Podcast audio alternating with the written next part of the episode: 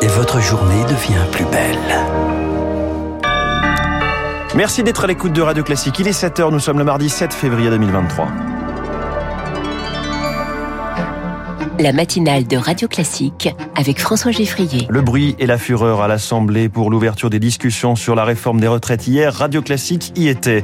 Dans les transports, il va falloir encore prendre son mal en patience aujourd'hui. Troisième journée de mobilisation contre le texte. Et puis nous irons en Turquie et en Syrie où l'aide internationale commence à arriver. Le bilan du double séisme dépasse les 4300 morts. Après ce journal, le Royaume-Uni en crise. Ce sera l'édito de François Vidal à 7h10. 7h15, les stars de l'écho. Il était capitaine en pleine tempête. Aujourd'hui, tout va mieux. Jean-Dominique Senard, président de l'Alliance Renault-Nissan Mitsubishi, qui vient d'être renouvelé.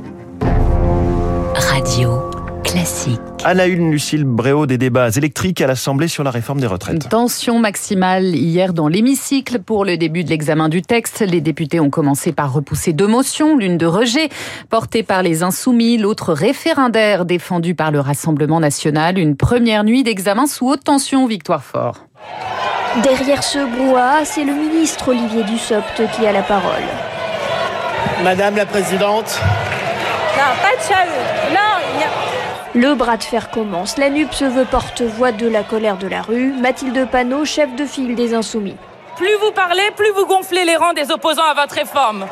En deux semaines, plus 12 points d'opposants dans les sondages, plus un million de personnes dans la rue. Avant d'être un parti d'opposition, vous êtes un parti d'imposition. À la tribune, le ministre Gabriel Attal, bien décidé à rendre les coups. Taxer tout le monde, taxer tout le temps, taxer toujours, taxer, taxer. Puis il se tourne vers la droite de l'hémicycle. Le constat n'est pas plus réjouissant. Au blocage de l'extrême gauche, l'extrême droite répond avec le mensonge.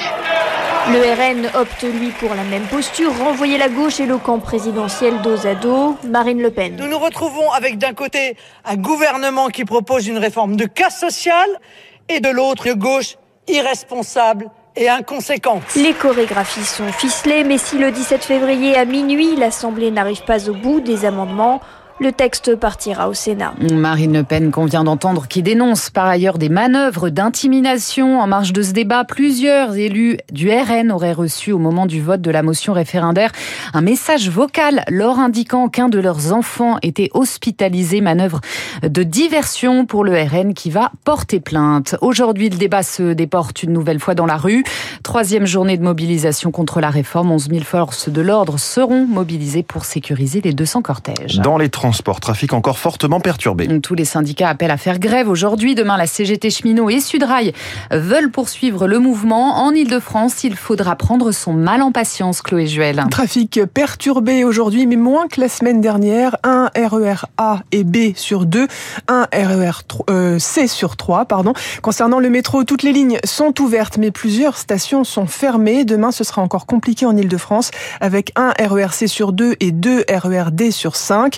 Le trafic sera normal sur les lignes A et B en revanche.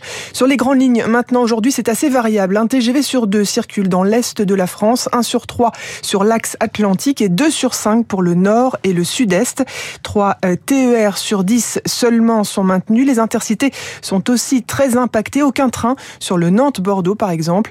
Perturbation demain également à prévoir sur les TER en Loire-Atlantique et dans les Hauts-de-France et même jusqu'à jeudi matin dans le Grand Est et en Auvergne-Rhône-Alpes. Les précisions de Chloé Juel, les syndicats qui appellent également à manifester samedi, mais cette fois sans faire grève pour ne pas perturber les départs en vacances. En Turquie et en Syrie, la course contre la montre pour euh, retrouver des survivants. Toute la nuit, les secours se sont acharnés dans le froid, sous la pluie et la neige. Le bilan dramatique des deux séismes qui ont frappé la région s'alourdit, lui, d'heure en heure. Plus de 4300 morts, pas moins de 185 répliques depuis hier. Des répliques qui compliquent considérablement la tâche des secouristes. Christophe Voisin est sismologue au CNRS. Le premier tremblement de terre du petit matin hein, a sa propre séquence de répliques. Le second peut être considéré comme une réplique, mais c'est un second tremblement de terre qui est déclenché par le passage des ondes du premier, hein, très probablement, et qui va avoir sa propre séquence de répliques lui aussi. Donc chacun de ces deux gros événements a sa propre séquence de répliques qui sont dans des magnitudes 5, 5,5. En général, il y a une loi empirique qui dit que voilà, la magnitude la plus importante de la réplique la plus importante est en général un point, un point et demi inférieur au choc principal. Donc ça veut dire 6,5. On peut s'attendre à plusieurs milliers de réplique sur quelques mois, quelques années. Une propos par Marc Tédé. L'aide internationale, elle commence à arriver sur place, venue de France et du Qatar, notamment 45 pays ont proposé leur aide, d'autant que les équipes présentes en Turquie et en Syrie au moment du drame ont été frappées de plein fouet. Alors, les dispensaires de médecins du monde, par exemple, se sont effondrés. Les besoins sont considérables.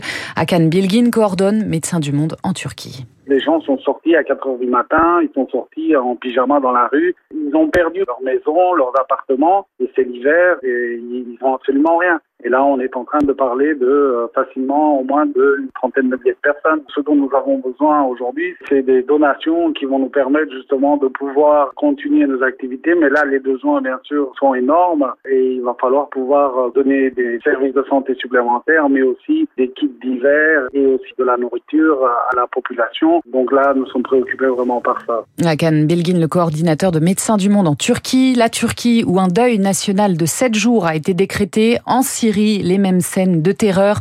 Profitant du chaos, par ailleurs, une vingtaine de combattants du groupe État islamique ont réussi à s'évader d'une prison militaire du nord-ouest du pays. Merci Lucille Bréau. Prochain journal à 7h30 avec Charles Bonner.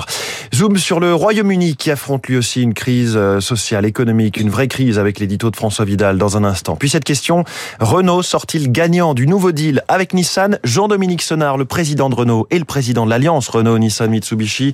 Et ce matin, la star de l'écho dans quelques instants en direct. 17h06.